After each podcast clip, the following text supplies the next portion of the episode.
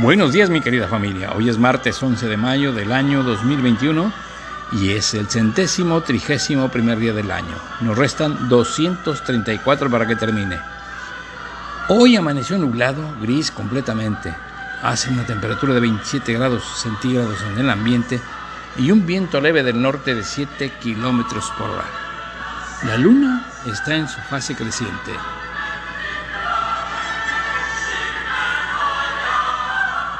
Pues hoy es un día libre, no hay dedicación especial.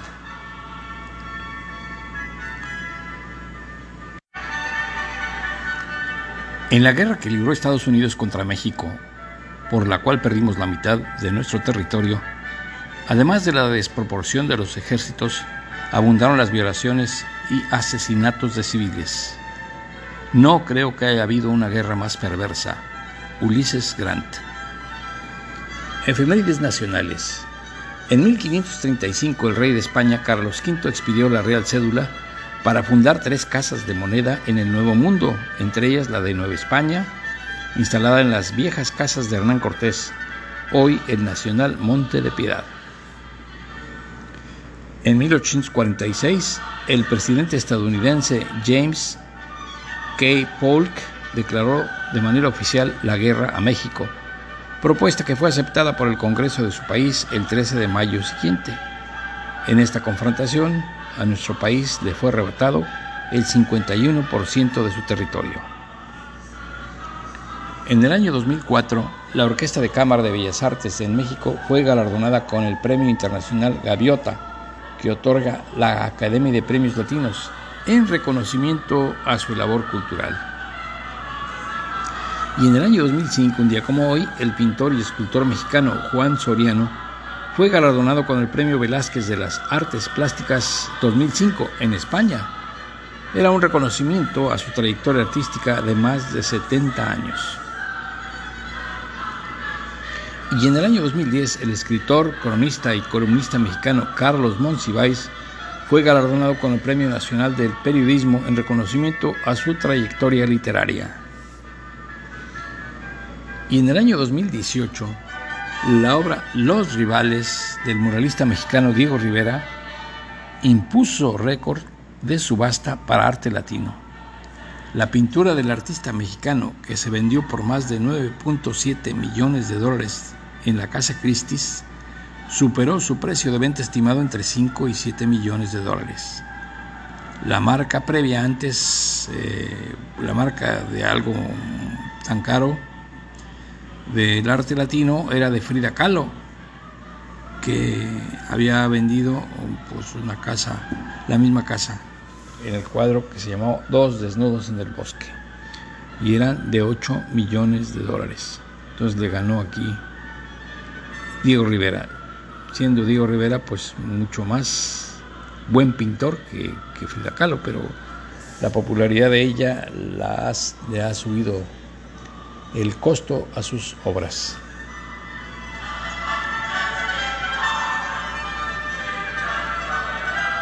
Efemérides generales. En el año 330, la ciudad de Bizancio fue nombrada como Nova Roma durante una ceremonia de dedicación. Sin embargo, se continuó conociendo más popularmente como Constantinopla. Bueno, yo conocía a Constantinopla como la ciudad de los tres nombres, ¿Cuáles son estos? Pues Bizancio, Constantinopla y Estambul, el más reciente. Pero ahora sé que no es una ciudad de tres, sino de cuatro nombres, con este de Nova Roma que acabo de descubrir con la revisión de las efemérides.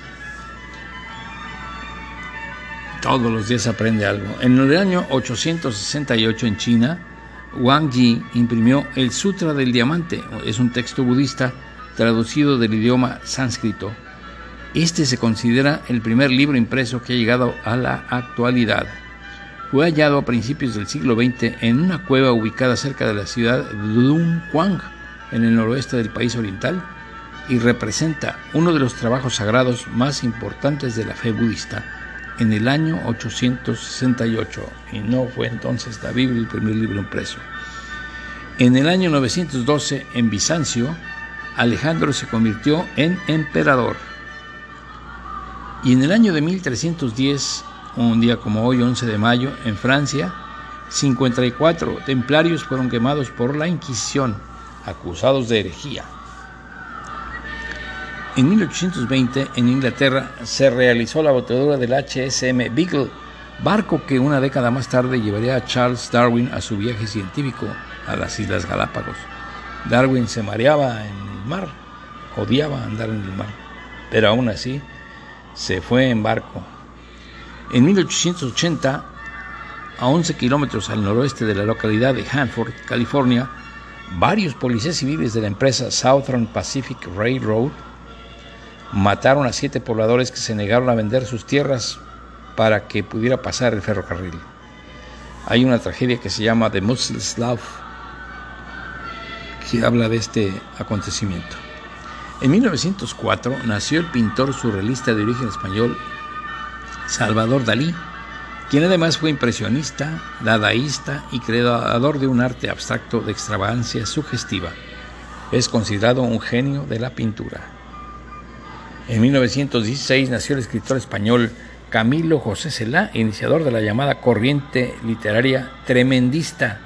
Fue ganador de múltiples premios, entre ellos del Nobel de Literatura en 1989. En 1918, un día como hoy, nació el físico estadounidense Richard Phillips Feynman, considerado como uno de los más importantes científicos de la historia de la humanidad y uno de los más populares del siglo XX por sus aportes a la física cuántica. Y en 1924 en Alemania se creó la Mercedes-Benz, formada por Gottlieb Daimler y Karl Benz, como fusión de las dos compañías. Y en el año 1927 en Los Ángeles, California, se creó la Academia de Artes y Ciencias Cinematográficas, la que reparte Óscares. Y en 1932 nació el novelista español Francisco Umbral, poseedor de una gran calidad literaria y sensibilidad creativa, por lo que es considerado como un gran prosista en lengua española. Y en 1946 nació Robert K. Jervik, inventor del corazón artificial elaborado a base de plástico y aluminio, artefacto que está considerado como uno de los primeros inventos de trasplante más importantes hechos desde 1982. En 1960 en Estados Unidos salió al mercado la primera píldora anticonceptiva y también en 1960 en la ciudad de Bancalari, en el noroeste de Buenos Aires, Argentina, agentes del Servicio Secreto Israel, israelí llamados el Mossad secuestraron al genocida nazi Adolf Eichmann que vivía de incógnito con el nombre de Robert Clement en una casa. Sería llevado a Israel, juzgado y ejecutado. Aquí yo vi una película interesante sobre este tema, se llama Operación Final. Recuerdo que en ella participan Ben Kingsley, Oscar Isaac y Melanie Laurent. En 1995, en la ciudad de Nueva York, más de 170 países decidieron extender el Tratado de No Proliferación Nuclear de forma indefinida y sin condiciones. En 1997, el superordenador de IBM Deeper Blue, una versión avanzada del Deep Blue, le ganó un encuentro a seis partidas de ajedrez al ruso Garry Kasparov, suscitando una polémica al no quedar claro si es mejor jugador una máquina que el ruso. Pues claro que era mejor. En 2012, el hispanista irlandés Jan Gibson fue considerado como, o consagrado más bien como con el premio Nobel, Fer, mm, el premio Nobel, el premio de novela Fernando Lara, por la obra La Berlina de Prim, es una historia sobre el asesinato del general Juan Prim, hispanista irlandés. Bueno, en 2017, una curiosidad un equipo de arqueólogos descubrió una figura de ajedrez tallada en hueso en cuyo interior se escondieron 10 monedas de plata.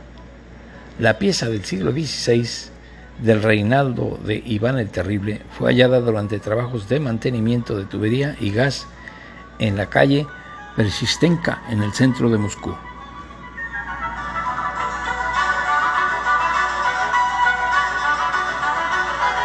Santoral de hoy amigos, San Antimo de Roma, San Evelio, mártir, San Francisco de Jerónimo, San Gangulfo de Barenés, San Gualterio de Sterp, San Ignacio de Laconi, San Iluminado de San Severino, San Iluminado sin Severino, San Mamerto, de esos hay muchos, San Mamerto de Bien, San Mateo Levangam, San Mayolo de Cluny, San Mayulo de Bizancena, San Mocio de Bizancio.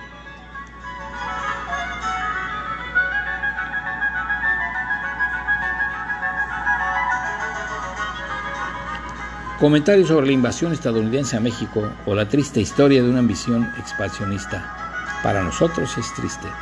Para los que se expandieron deben sentirse orgullosos. ¿Quién sabe? La invasión estadounidense a México tiene antecedentes en las políticas expansionistas de Estados Unidos que desde 1809 se venían observando. La compra de la Luciana española a Napoleón Bonaparte, que la había adquirido de Fernando de Borbón en 1803. O sea que los estadounidenses le compraron a Napoleón Luisiana. Y luego la firma del Tratado Adam-Onís de 1819, con el que España cedió la península de la Florida. Son algunos de los ejemplos. México, como sabemos, logró su independencia y Estados Unidos envió en ese momento a Joel Robert Poinsett como representante para firmar un tratado de límites llamado Tratado de Velasco en el cual Estados Unidos intentó infructuosamente en esta ocasión anexarse por las buenas la provincia mexicana de Texas. Posteriormente se inició un proceso de ocupación pacífica en la que miles de inmigrantes estadounidenses, agricultores y aventureros se fueron estableciendo con o sin permiso de las autoridades mexicanas en esta región. O sea que eran invasores como quiera, con familias. Desde 1823, con el permiso del gobierno mexicano, Stephen Austin comenzó a llevar inmigrantes anglosajones a Texas. Y el 25 de agosto de 1829, Poinsett ofreció 5 millones de dólares por ese territorio. Ya no era uno, sino 5 millones. Ya desde 1809 se habían observado pretensiones expansionistas por parte de los Estados Unidos. Cuando México aún no era independiente, el virrey de la Nueva España de aquel entonces inició negociaciones con el gobierno de Washington para precisar límites entre la frontera norte novohispana y los Estados Unidos. Él ingenuamente consideraba que se frenarían los ímpetus de Estados Unidos, los ímpetus expansionistas. Bueno, las gestiones del frágil gobierno virreinal español, porque estaban en plena guerra de independencia española contra Francia, España iba perdiendo el control sobre sus colonias en América y finalmente hicieron la firma del tratado Adam-Onis por el que España cedió Florida, ya ocupada desde antes por tropas estadounidenses. Los Estados Unidos a cambio se comprometieron a no hacer más exigencias territoriales. También el gobierno estadounidense ha pedido a la corona española entrar en territorio nuevo hispano con muchas facilidades a cambio de ser leal a la corona española profesar la religión católica y hacer producir las tierras. Sí, como no, imagínense a los americanos cambiando de religión. Bueno, condiciones que obviamente los estadounidenses desconocieron. En 1821, México pues llegó a su independencia de España y los Estados Unidos deseaban que continuaran las facilidades para la posesión de tierras que el gobierno mexicano permitió con anterioridad. Ya hubo un paisano mío que se llamó Lucas Alamán que había advertido de que se tomaran pues precauciones para ir allá a hacer gestiones en el territorio de Texas porque había mucha gente extraña ahí y el gobierno central de México no les hacía caso. Así que pues para hacer algún arreglo estos individuos tenían que desplazarse desde Texas hasta la Ciudad de México. Ustedes imagínense en ese tiempo.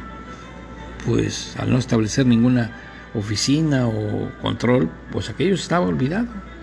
Y entonces fue un territorio pues, lleno de facilidades para que los demás se hicieran de él. En 1822 eh, el gobierno estadounidense reconoció a México como nación y envió a Joel Poinsett como representante para firmar un tratado de amistad.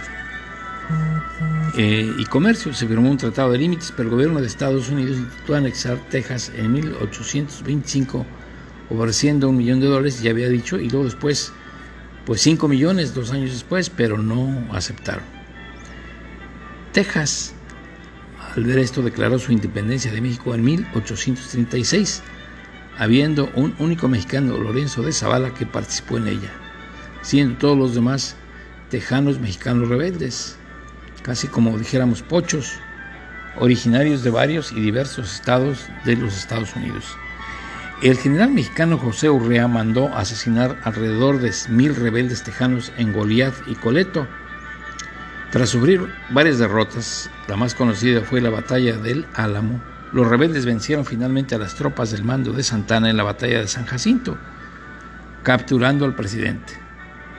Este firmó en prisión el Tratado de Velasco, en el que se reconocía la independencia del nuevo Estado y la frontera del río Bravo, o sea, Tratado de Velasco.